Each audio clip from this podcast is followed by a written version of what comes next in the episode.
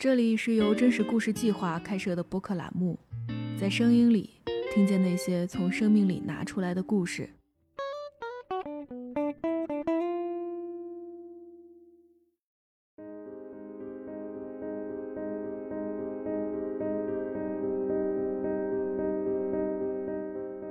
大家好，这里是真故电台，我是值班编辑瑞雪。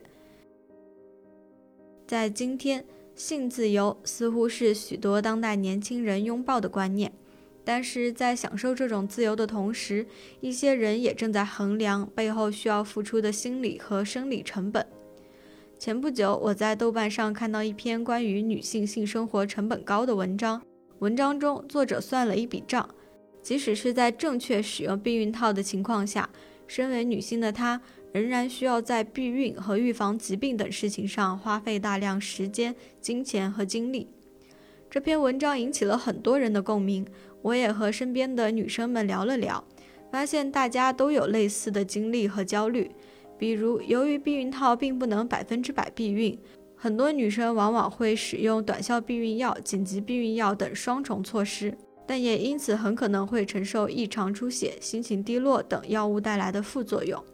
还有女生提到，自从有了性生活，她跑妇科检查的时间就变多了，而一次普通的全面妇科检查就要花费大概三百到六百元。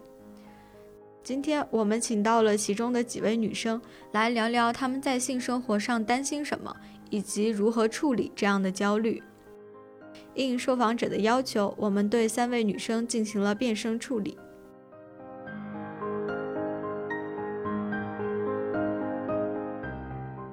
第一位讲述者是二十三岁的小卡，她是一名在校学生。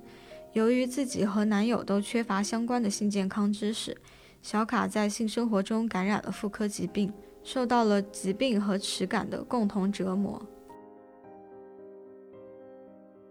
那个时候是大一的时候，对这一方面的知识也不是很了解。那个时候是有第一个男朋友，然后我们是异地。暑假的时候，我到他那个城市去，就是我们一起租了一个小房子。但是那个小房子的话，它是特别特别小。当时也不懂，可能就在那种比较脏的环境里面，被单和被套、床。都很久没有照到太阳，环境也比较潮湿，在这种情况下，女生就很容易得一些妇科疾病。其实我我当时不知道自己得了什么病，也就抱着这种侥幸心理，就没有及时的去看医生。刚发现的时候是暑假，等我下定决心要看的时候，去看病的时候已经到了寒假了，就快过年的时候，我去的那一天刚好是那个妇科检查的那些设备科好像是休息。然后医生叫我明天再来，可是我第二天我就要回到我的城市去了嘛。但是回到我的城市，我又不敢去我所在的市那边去检查，因为有比较多认识的人，比较多熟人，我就怕万一我有什么亲戚跟那些医生认识，就特别害怕，就检查自己的身体，就感觉像做贼一样。然后寒假我又没有去检查。大概回去之后，过了不久就跟第一个男朋友分手了，然后这件事情也就搁置下来。然后后面交了第二个男朋友，就是他跟我有一次下床完事儿之后，我就觉得肚子挺痛的，非常痛。因为第二个男朋友他可能比较粗暴，然后不怎么顾及女孩子的感受，肚子大概痛了有可能有十分钟吧，很剧烈的一阵一阵的痉挛，还有抽搐。当时肚子痛的有点生气，我就说你就不能轻一点吗？他的回答也是可能想把责任推到我的头上，或者是没有责任心。然后他就说你下面指定有点问题。我就突然想到那个时候寒假是不是没有检查，是不是那个病还没有好？当时我心里特别害怕。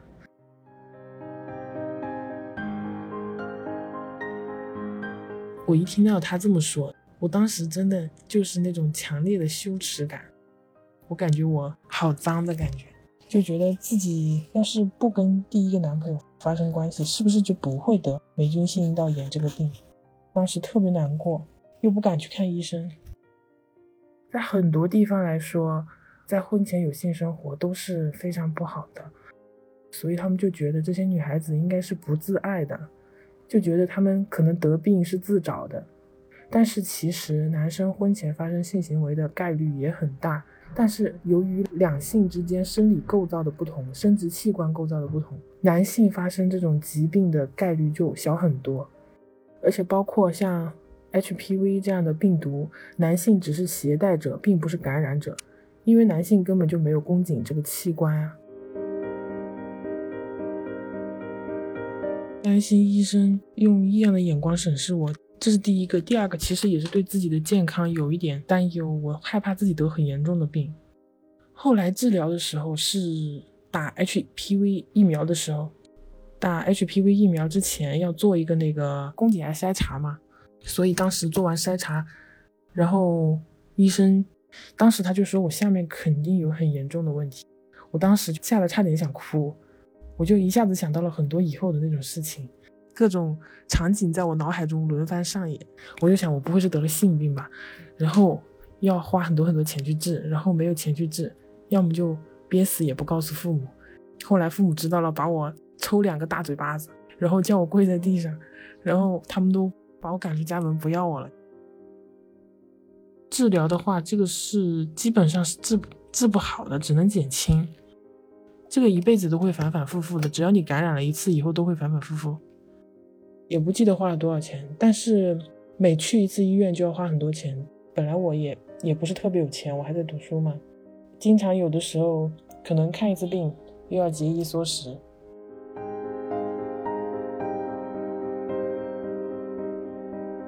谈第一个男朋友的时候，什么都不太懂。他说不戴套蹭蹭不会怀孕，然后有的时候就生理期结束之后就直接内射也不会怀孕，他是这样说的。当时我根本就不懂，我就信了。就是他比较抗拒戴套。当时我为了就是不想怀孕，我就查了很多资料，了解到优思明在避孕方面还是做的比较好，副作用也比较小，相对来说是比较安全的避孕药。然后我在查阅了足够多的资料之后，我才买了几盒回来吃。我吃第一盒的时候，吃了七天就开始点滴出血，肉眼可见，大概有两个硬币那么大。我是在阿里大药房上买的，然后我就问阿里大药房的医生，他说这是正常现象，好吧，正常现象，我就没理这个点滴出血，我就继续吃。然后吃的时间达到了十几天的时候，点滴出血越来越严重，就从两个硬币大小扩展到四个硬币大小，我觉得这就无法忍受，无法忽视了。而且点滴出血期间不能进行性生活，而且我我就很害怕，我担心自己的经期会被这个激素类药物给打扰，就经期紊乱。后来吃着吃着我真的怕了，然后我就停药了。当时的男朋友怎么说呢？他们不知道，都是我一个人在默默承受。唉，说到其实有点心酸。我出血，第一个男朋友是知道的。他开始是不太想让我吃这个药，但是我自己坚持要吃，因为我觉得子宫是长在女性身上的，生育权还是要把握在自己手里。既然他不想戴套，那我总得采取什么措施来避免怀孕吧？如果怀了孕之后，那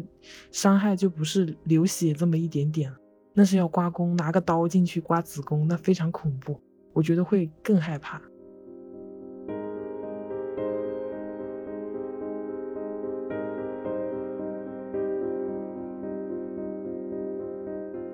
在开始治疗后，小卡的症状减轻了许多。他也开始学习性知识，以便更好地照顾和保护自己。和小卡不一样的是，接下来这位讲述者 Luna，她从小就接受了比较好的性教育。Luna 是一名媒体写作者，今年二十六岁。除了自己了解性知识，Luna 的男友对避孕的态度也很认真，这让她觉得安心。但尽管如此，有时她也会为自己可能怀孕感到焦虑。我在性生活中最担忧的事情就是怀孕，我觉得这也是很多女生也是最担心的事情。我记得在我们朋友圈里面有第一个女孩子有出现性生活的时候，大概就是我们。读完高中刚念大学的时候，然后她有男朋友，她跟我们分享她可能有性经历了什么。就是后来我有跟其他的朋友聊，就是好像为她开心的那种情绪是很少的，第一反应总是有点惊恐。因为我们从高中啊或者初中，我们看的那种青春疼痛文学啊，就最惨的部分就是女生怀孕，然后她怀孕，她一定会有一个一连串的后果，然后她是学生，学生身份，然后去打胎或者怎么样，然后她的情感关系，然后她的人生就受到了很大的影响。所以在没有性生活之前，我觉得对她的担忧是大于那种憧憬的。就是可能你那个时候特别特别爱一个人，但是你还是有各种各样的原因，不是很想和他发生性关系。然后其实到现在为止，我在和我男朋友，因为现在我们也是一个非常长期的稳定的关系了，嗯，然后我们的性生活也是非常稳定。对那种整个环境吧，你了解的其实还是挺不安的。虽然我男朋友每次性生活他都会戴套，他是那种根本不用我说，嗯，我有的时候我甚至都不是很想戴套，就那种。我有的时候我就会说啊，明天我吃个紧急避孕药吧什么的，然后他就说不行，不能吃那个。很多时候都是他叫停。就我就觉得这个男孩其实是在这一方面他是没有什么问题的。然后我家里面就是有一位医生嘛，嗯，我记得我大姨就是给我们性教育也是挺早的。我哥哥们高中的时候，我大姨就会给他们避孕套了已经。然后我们大学的时候，其实我大姨就会说，女孩子一定要做好就是避孕措施，就是不管那个男生有没有那个意识，你都要保护好自己。之后我大爷就说，就是因为避孕套的那个也不不可能是百分百安全的。他当时跟我说的比较可怕，就说即使你们每一次都避孕，还是只要时间够久，一定会怀孕的。当然我后来也没有跟他去查证，但是我就有这么一个印象在。然后有的时候和男朋友就是。就是你有的时候你会怀疑他，他当然，然后当然有的男生啊，这就是男生的再怎么好，他还有那种可恶之处，就是他会说，我知道没有的，不会的，你放心，我扛受住了。我一想你，你能扛受住吗？就就那种当，但是就其实我对这种还是挺怀疑的。记得最可怕的是一次，然后他脱出的时候，避孕套就。掉了，我我那个时候就正好是呃我们春假之前，然后我可能就要回家了，就那段时间我就特别的恐惧，因为我就想我马上就要可能回家了，回家小地方，然后我大姨还是当地知名的医生，就是医生们肯定都互相都认识，我要是真的去我们小地方检查啊什么的，就很怕家里面人知道。段时间也差不多就是该就是来月经了，然后一直都没有来，大概有，嗯，晚了有十天吧，我记得是，就特别特别害怕，然后就是每天可能就跟同事啊或者跟女性朋友聊的话题都是我怀孕了怎么办？怀孕怎么办？然后会每天晚上都做噩梦，然后大哭着醒来，我就梦见明明是我在陪一个姐姐去医院里面，她是怀孕的状态，然后怎么我一低头，我的肚子那么大了？有的时候还会有那种场景，就是一边做饭，然后一边抱着她，或者是一边工作，她就在你对面突然有了一个孩子，就那种。然后脸上开始有一些斑，就是那些是一些很小很小的，我估计是有一些自己看过的什么东西啊，或者是在我的姐姐们身上发生的东西，你会觉得这是一个身体上承受的疼痛啊，或者是心理上的痛，都要大于那个新生命降临的喜悦的。然后我就特别害怕，然后我醒来我就开始给我男朋友打电话，我说我在这么年轻，我的事业我刚刚开始工作，我我的人生不能这么毁掉。但是就肯定也不是说那种恐惧这个孩子，就是恐惧婚姻啊怎么，而是你你没有准备好的情况下，我自己是觉得就是在现在这种情况，我毕业可能也才一两年，然后工作可能就一年多，就是。嗯，你自己是完全没有准备好，你连自我都没有找到，你怎么怎么想着去承担另一个生命的到来的这种压力和这种责任感，其实是很难的。觉得这真的是一个很可怕的事情，但是多数情况下，男生有点不太能理解。我觉得我最开始那一两晚我担心的时候。然后我就跟我男朋友讲，他其实是非常能理解的。我我一哭啊什么，他就特别害怕，然后可能就会来看我，就没事儿没事儿，真的没事儿，然后怎么怎么。但你但是你看他还是说那种真的没事儿，就还是那种我我懂我的，我能扛住我的镜子 就那种感觉的。但是后后来次数多了，我可能我也能感觉到他会觉得怎么还在担心呢？有没有这么夸张啊？但是他不会这么说。但其实我自己能觉察到出来，就可能没有第一次那么的同理你那种。我就记得有个很好笑的，就我跟同事讲，我说怎么办？我不会怀孕了吗？怎么还不来？怎么还不来？然后就会跟正在来月经的同事抱抱啊，不是经常会说你跟他多接触就会来吗？就这样的。然后那个同事当时每天我们一起回家的时候都在安慰我，宝贝，没事没关系的，你吉人自有天相。他就一直在说吉人自有天相。然后后来。等终于十天 这痛苦的十天熬过去之后，我就觉得我从来没有一刻看见大姨妈会这么开心，就终于来，因为以前都很讨厌啊，又来又要肚子痛了，但现在那天看到真的太开心了，然后我脑袋中就是那几个大字：吉人自有天相，就特别好玩。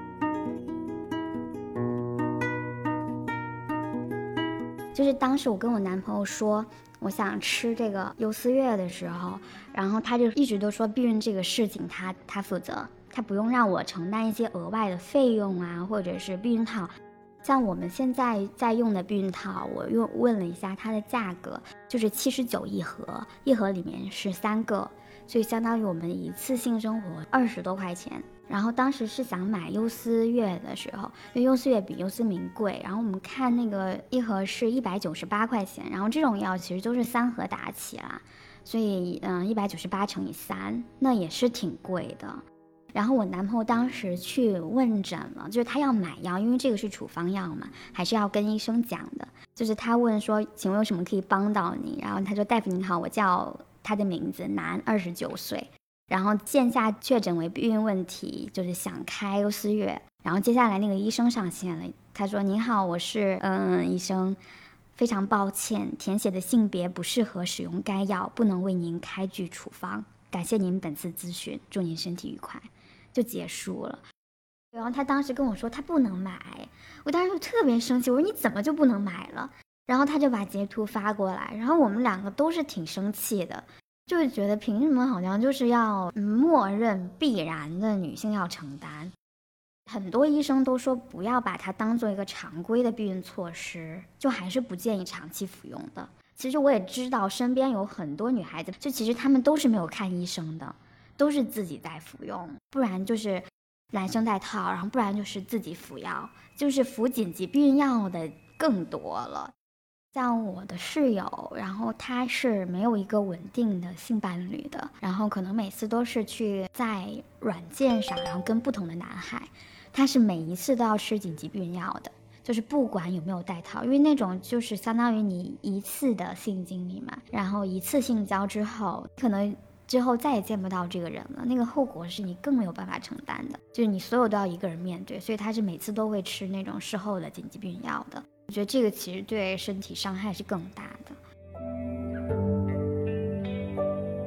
我自己来说，女性节孕这个事情，我现在都是无解的，就是我不知道我应该选择什么样的避孕方式。就是当你了解的够多，你就会感觉到各个都有问题。就是皮下注射，我妈妈当时跟我说。那个时候，我姥姥和我大姨其实都是医生，我们家里面医生还挺多的，所以当时他就有做皮下注射，算是那个年代比较少见的。然后他就说，他就呃大出血，特别特别不舒服，是会痛的那种，但是戴上节育环之后就会好多了。然后节育环呢又有很多问题，因为它本来它的那个病理就相当于它创造了一个不适合受精卵着床的那么一个环境。它是以比较伤害你的方式让你不能受孕的，但是避注射避孕针和节育环，它其实都不是百分百，这世界上没有百分百的那种避孕的方式，它还是有一个大概，嗯，我我查的资料是注射避孕针是百分之零点二到百分之六的意外怀孕的可能性，然后节育环是百分之零点六到百分之零点八，对节育环是相对安全的。但是我也有看一些其他的报道，就是有一些女性她在戴了环之后，然后还是会怀孕，尤其是对于那些农村的女性来说，她可能有一个繁重的农活，当她干活的时候，那个环是很容易脱落的。然后结扎，那个输卵管结扎也会有很多不好的事情，长效避孕药、短效避孕药这些药药效这种调节激素的是更不好了。然后，所以其实最好的就是责任由我男朋友他承担，他就觉得我戴避孕套就好啦。然后之后我也会结扎，在他看来可能不是那么严重的问题，但是我是觉得这真的就是从你第一次有性生活，然后到绝经期这个时期都是要面对的，就是觉得现在我还是觉得我我也不知道怎么办。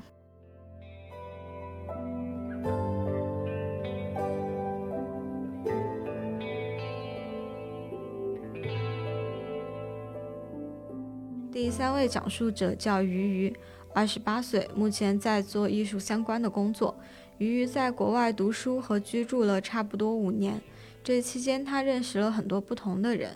鱼鱼会和好朋友聊他们的性生活，从中了解到不少女生在避孕上会做双重保险，比如男生戴安全套的同时，他们还会戴宫内节育环。这些丰富的成长经历让鱼鱼对性有着自己的独到见解。应该说，在性生活上面，最大的成本可能不只是物质成本，然后可能更多的体现在一个心理的成本上面。比如说，你在这件事情上面的焦虑、担心、不安，你需要很多的情绪去消化它，或者是你需要很多的动力去消化这样的情绪。然后，我觉得这个是最大的一个成本。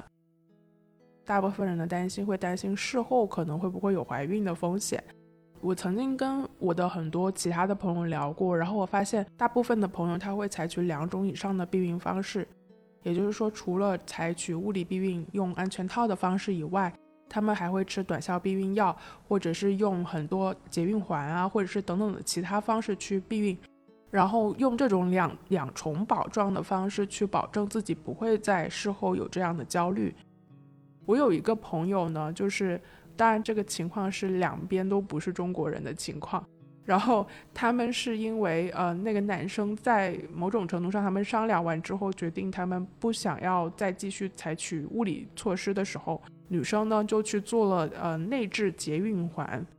当时我听到节孕环这个想法，我还是觉得说这个是不是我爸爸妈妈年代才会做的事情。然后他才跟我普及整个手术过程是怎么样的。以及现在新科技的节孕环应该是怎么样的？他就会先去去做一个呃检查，然后检查完之后，他去找他的妇科医生，妇科医生会告诉他他有什么样的选择。一种是呢，嗯，有那个荷尔蒙药在里面的，和一种没有荷尔蒙药的里面的。然后他选了没有荷尔蒙药的。他是我在我朋友里面第一个去做这个内置节孕环的人。然后我另外一个朋友呢，他是做了那种就是有荷尔蒙药的，但是是呃不是用手术，就是用妇科医生的方式去置入的那种节孕环，而是一个小小小的，好像一个环一样的一个东西。然后它是在你的阴道那里就是插入的，然后这个环是维持一个月的，就是你每个月要换一个环，然后你每次置入的时候呢，它就是在不断的你可以吸收到这个避孕药。然后呢，你每天要定你的嗯日历表，哪几天要把它拿出来，拿出的那几天你就会来月经。然后来完月经之后呢，你又把这个环塞进去。她是我见过就是非常疯狂的一个女生，因为她记忆力非常的不好，她的记忆力可以就是真的是什么事情都可以忘，但她既然在做一件这么有就是绑定关系的一件事情。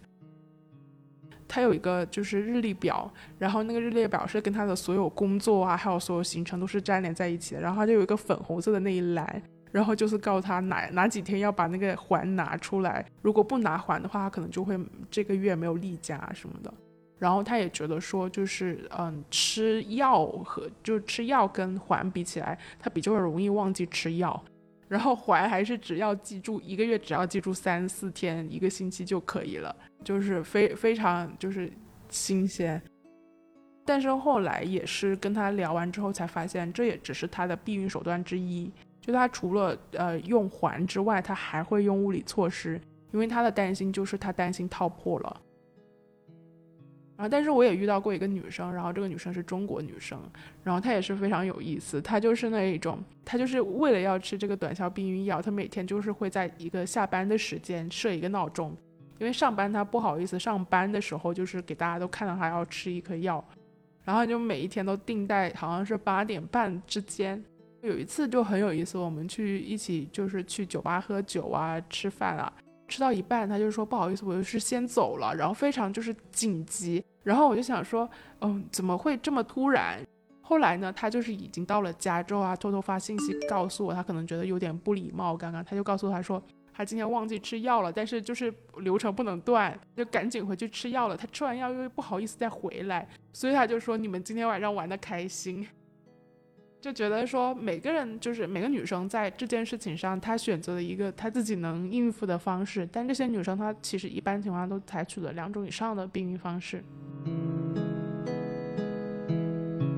做那个内置节孕环的那个女生，没有荷尔蒙药的那一个呢，她其实承受了比较大的一个痛苦。第一个呢，就是呃，首先这个环是有一个手术费。然后且有一个这个，嗯，这个节孕环的这个费用的，